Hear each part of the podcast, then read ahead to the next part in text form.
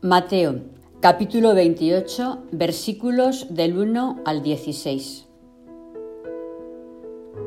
Pasado el sábado, al alborear el primer día de la semana, María Magdalena y la otra María fueron a ver el sepulcro.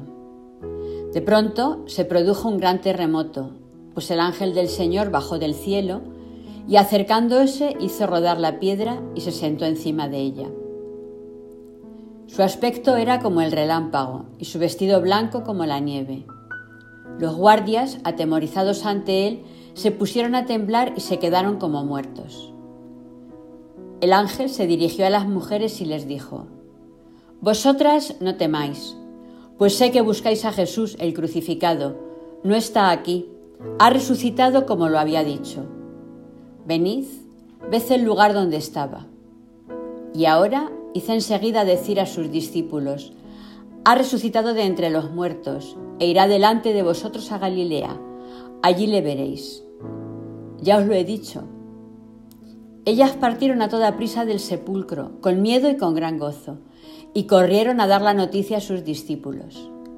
En esto Jesús les salió al encuentro y les dijo, Dios os guarde. Y ellas, acercándose, se asieron de sus pies y le adoraron.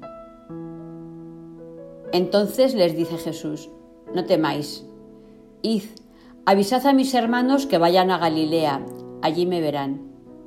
Mientras ellas iban, algunos de la guardia fueron a la ciudad a contar a los sumos sacerdotes todo lo que había pasado. Estos, reunidos con los ancianos, celebraron consejo y dieron una buena suma de dinero a los soldados, advirtiéndoles, Decid, sus discípulos vinieron de noche y le robaron mientras nosotros dormíamos. Y si la cosa llega a oídos del procurador, nosotros le convenceremos y os evitaremos complicaciones. Ellos tomaron el dinero y procedieron según las instrucciones recibidas. Y se corrió esa versión entre los judíos hasta el día de hoy. Por su parte, los once discípulos marcharon a Galilea, al monte que Jesús les había indicado.